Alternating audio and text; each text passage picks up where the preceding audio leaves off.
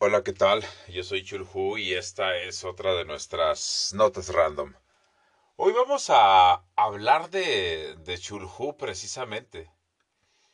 Eh, ¿Se acuerdan que hemos hablado de la taxonomía del conocimiento? Y de cómo la taxonomía nos ayuda a dividir, eh, bueno, específicamente la taxonomía del conocimiento nos ayuda a dividir el conocimiento en partes más pequeñas para poderlo manejar. Porque definitivamente es imposible hacerse experto en todo, a menos que seas un erudito como Jorge Luis Borges de Argentina. Este, bueno, total que Chulhu es una entidad, ¿cómo podríamos decirla? Es un animal o una criatura fantástica.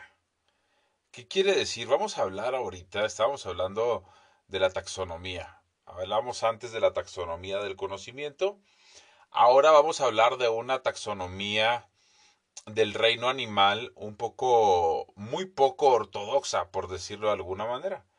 Vamos a hablar de una taxonomía, vamos a dividir a los animales en tres en lugar de dividirlos, por ejemplo, en mamíferos y en eh, ovíparos, vamos a dividirlos en animales fantásticos, en animales míticos y en animales crípticos. Eh, que tienen en común los animales fantásticos, los míticos y los crípticos, en que en teoría ninguno existe. Aunque eso se puede discutir en el caso de los animales crípticos. Bueno, y todo esto está alrededor de Chulhu, que es de lo que se llama este podcast. Y no es que yo me sienta a Chulhu precisamente, aunque sí tiene algo que ver. Lo vamos a ver durante el transcurso de esta nota random. Bueno, ¿cuáles son los animales, por ejemplo, los animales crípticos? Yo creo que esos son los más fáciles de entender porque son los animales más comunes que están presentes en la cultura pop. Los animales crípticos son aquellos que no se sabe si existen o no. Por ejemplo, un ejemplo clásico de esto sería el monstruo del lago Ness, que en su definición de la wiki dice que el monstruo del lago Ness, eh, familiarmente llamado Nessie, es el nombre de un animal legendario que se dice que habita en el lago Ness, un profundo lago de agua dulce cerca de la ciudad de Inverness, en Escocia. Junto con Pie Grande y el Yeti, Nessie es quizás el misterio más difundido de la criptozoología. Y bueno, esa sería la primer taxonomía de los animales que estamos manejando hoy. La, taxonomía de los animales crípticos, que como dice ahí, el eh, monstruo del lago Ness, junto con el Yeti, junto con Pie Grande, junto con eh, el chupacabras, son animales criptozoológicos. ¿Qué quiere decir? Bueno, que no se sabe si existen o no. ¿Quién más está en esta categoría? El kraken. ¿Por qué? Porque hay relatos de que el kraken alguna vez existió, aunque en realidad no estamos 100% seguros. Bueno, damos por cerrada entonces la primera taxonomía, que sería la de los animales crípticos. Pasamos después a los animales míticos.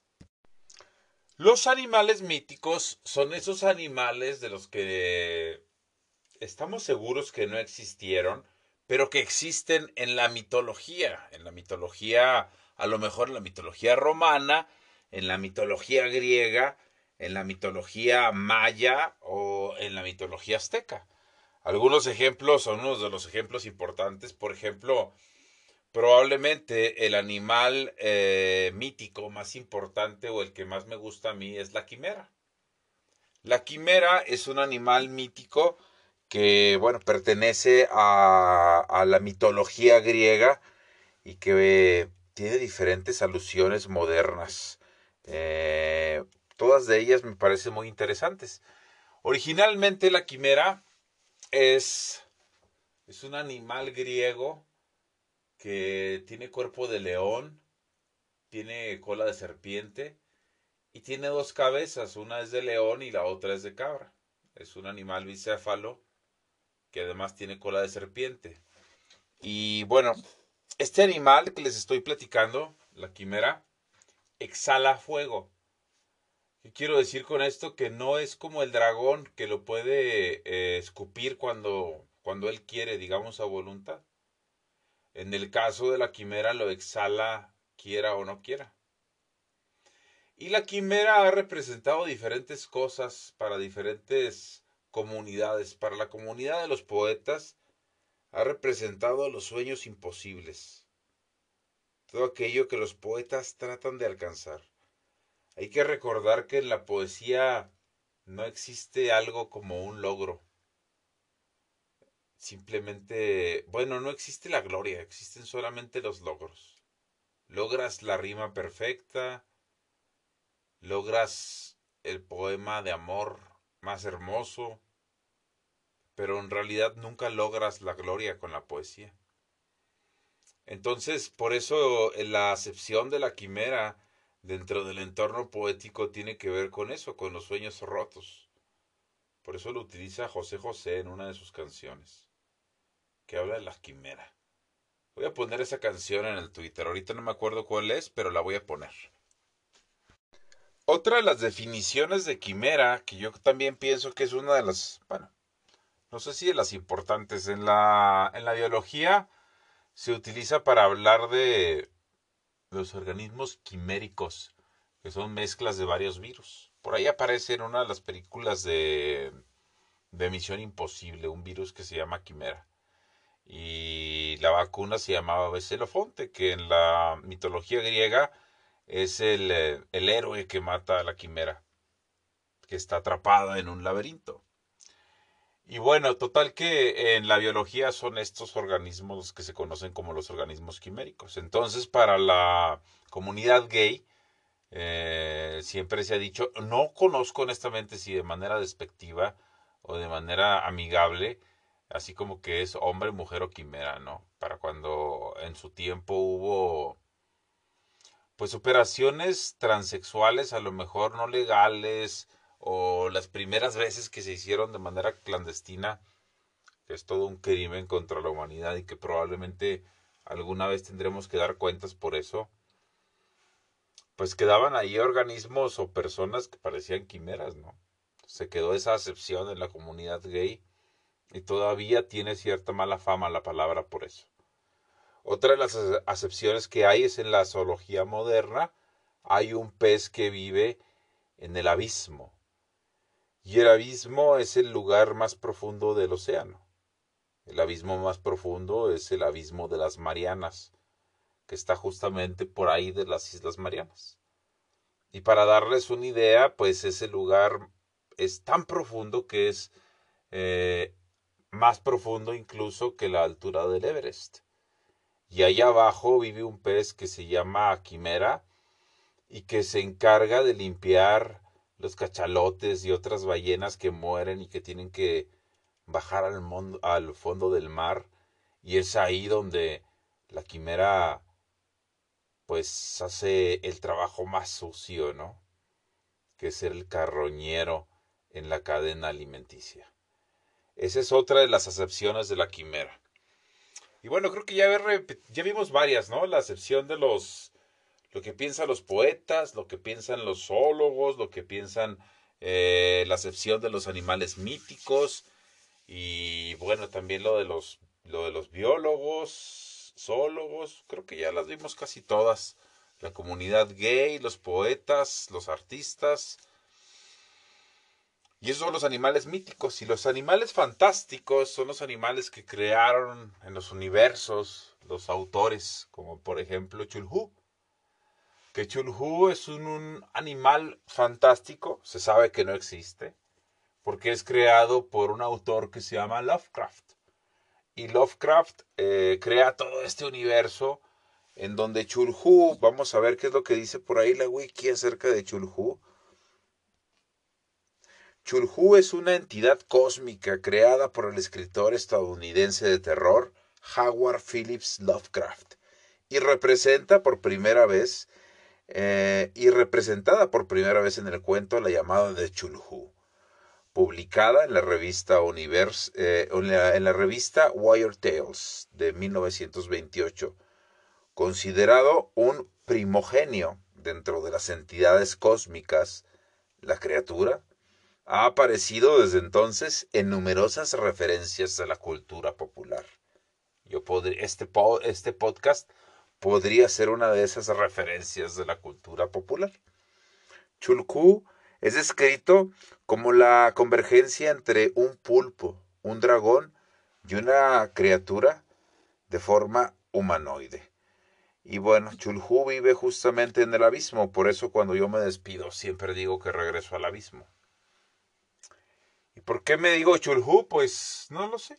Simplemente me gusta la mitología de Lovecraft y decidí adoptarlo, pero no es que yo me sienta especialmente misterioso o, algo por el estilo.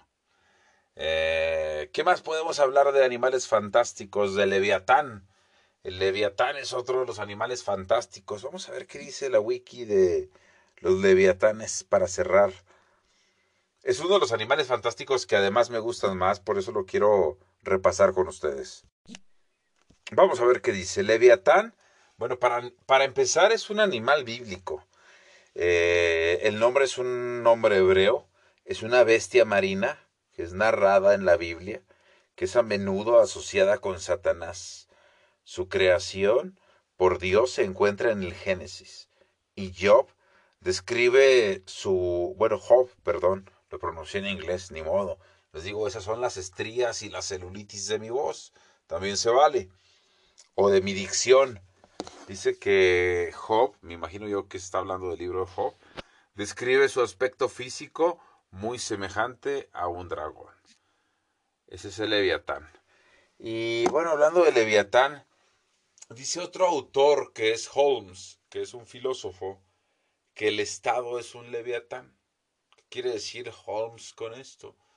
Que el Estado a veces puede llegar a ser tan grande, tan enorme, que es un monstruo marino que llegó antes de Adán, que llegó antes de Eva, que llegó antes de los demonios y que es capaz de destruirlo absolutamente todo. Eso es el leviatán para Holmes. Y ese es el riesgo de los estados tan grandes que propone la izquierda. Tener un estado tan enorme y tan irresponsable. Imagínense, estamos hablando de...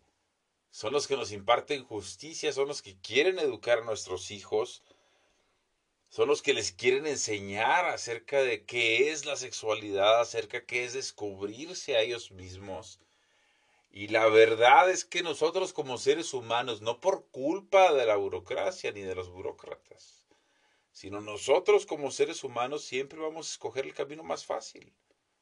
Y con poca supervisión, el Estado se convierte en algo tan enorme y tan difícil de controlar que ya lo hemos visto en muchos lugares. Tenemos que evitarlo definitivamente. Y bueno, ¿Qué les puedo decir? Yo tengo tatuada una quimera. El podcast eh, se llama Meditaciones de Chulujú. La, razón de que se, la razón de que se llame Meditaciones, dije ración. Ahí va otra estría de mi voz. Eh, la razón de que dije meditaciones es porque, como dice la descripción, este es un podcast, por decirlo de alguna manera, estoico y uno de los libros más importantes dentro de la literatura estoica son las meditaciones de Marco Aurelio. Entonces es de alguna manera un juego de palabras entre Marco Aurelio y la mitología de Lovecraft. Parece un poco complicado, pero ¿qué les puedo decir? Este podcast, como ya se dieron cuenta, es bastante complicado. Eso es lo que tiene el podcast de un erudito. En fin, me despido, no sin antes decirlo, que los X-Men, que luego tendremos que hablar de cómics y que tienen que ver los cómics con la literatura, que tienen que ver con la filosofía y que tienen que ver específicamente con el Asperger. Porque los X-Men se pudiera decir que son unos mutantes. Bueno, de hecho son unos mutantes como los Asperger son básicamente unos mutantes. ¿Y qué tiene que ver con todo esto? Pues nada. En realidad solo quería hablar un poquito del autismo porque porque me gusta el tema. Y este es mi podcast y se acabó. Saludos, yo soy Churhu. Me regreso al abismo, en este caso al de las Marianas. Nos escuchamos, yo creo que un día de estos, antes de Navidad. Saludos, recomiéndame con gente que no me conoce, aunque el feminismo les pegue. Bueno, y antes de despedirme, de hablar de este episodio de, de Chulhu, voy a despedirme con una canción que me gustaría un montón recomendarles porque creo que resume una de las acepciones que estábamos, uno de los significados que tiene la palabra quimera dentro del entorno de la poesía, dentro del entorno de los artistas. Y como les he dicho, este es un podcast que está dirigido a las mujeres, entonces a tratar de hacerlas un poco más interesantes, a tratar de, de introducirlas en el mundo de los hombres, ¿no? ¿Por qué nos distraemos con cosas tan tontas como como los videojuegos y etcétera, etcétera, y traten de meterse, de meterse un poco en la manera en la que pensamos nosotros. Bueno, les voy a dejar esta canción que me voy a ver súper chaborruco y me siento mal especialmente porque yo sé que no son muchas, eh, pero tenemos por ahí como cuatro Zoomers que de repente escuchan el podcast y no sé qué andan haciendo por acá regresense al kinder, honestamente. Pero bueno, si se quieren quedar, son bienvenidos o bienvenidas. Eh, yo asumo que son tres mujeres y tres hombres por las estadísticas, pero honestamente no lo sé tampoco. Me da un montón de pena entonces con ustedes seis que estén escuchando lo que voy a decir a continuación, pero voy a dejar una canción que se llama Seré. Es de José José, que bueno, ya saben, el príncipe de la canción. De hecho, es incluso anterior a mí, es de la época de mis papás, o sea, es baby boomer. Yo soy de la generación X, esto está todavía mucho más antiguo. Pero habla de eso, ¿no? De esa necesidad de la que también hemos hablado en algún momento, que tienen tanto hombres como mujeres, no lo vamos a poner en un solo lugar. Pero dice, un día llegará que yo, de tanto ir y venir rodando, el, el cuerpo me dirá que no que pare que ya estoy cansado. Un día llegará que tenga que pagar muy caro por no saber decir que no al ansia de llegar más alto. Seré eh, quien todo lo dio por triunfar, dejando su vida al pasar hecha pedazos. Y bueno, pues más o menos de eso se trata, ¿no? cuando se habla de la quimera eh, en el significado poético. Se trata de echar toda la carne al asador. Se trata de meterlo todo al rojo. Se trata de apostar fuerte porque hay que recordar que la vida solo es una. ¿eh? Y yo no creo que el sentido de la vida sea llegar con Dios si es que existe a decirle, mira, eh, fui y vine de una sola pieza. Yo pienso que el sentido de la vida y si alguna vez, si alguna vez llegamos a ser juzgados por Dios, va a ser más por lo que no vivimos que por lo que vivimos. Por lo menos si yo fuera Dios y no quiero parecer megalómano, me gustaría ver a las personas disfrutando del mundo. Es como si hicieras un parque de diversiones gigante y por supuesto que lo quieres compartir con todo el mundo. En fin, ese es mi muy particular punto de vista. Les dejo entonces la canción, googleenla, eh, chequenla por ahí en su Spotify. Igual la voy a dejar en el Twitter. Recuerden que el Twitter que voy a empezar a utilizar de una forma mucho más personal. Entonces, síganme con mucha precaución. Eh, y nada más, ¿no? No revelen mi identidad si es que me conocen. Y se acabó. Yo voy a estar tuiteando por ahí algunas cosas en arroba de guion bajo meditaciones. Esto en Twitter, acuérdense que, y siempre lo aclaro, porque de verdad que me caí súper mal, pero recuerden que yo no escogí el username. Ese, desgraciadamente, me lo asignó Twitter. Canijos zurdos. Y también te estoy hablando a ti.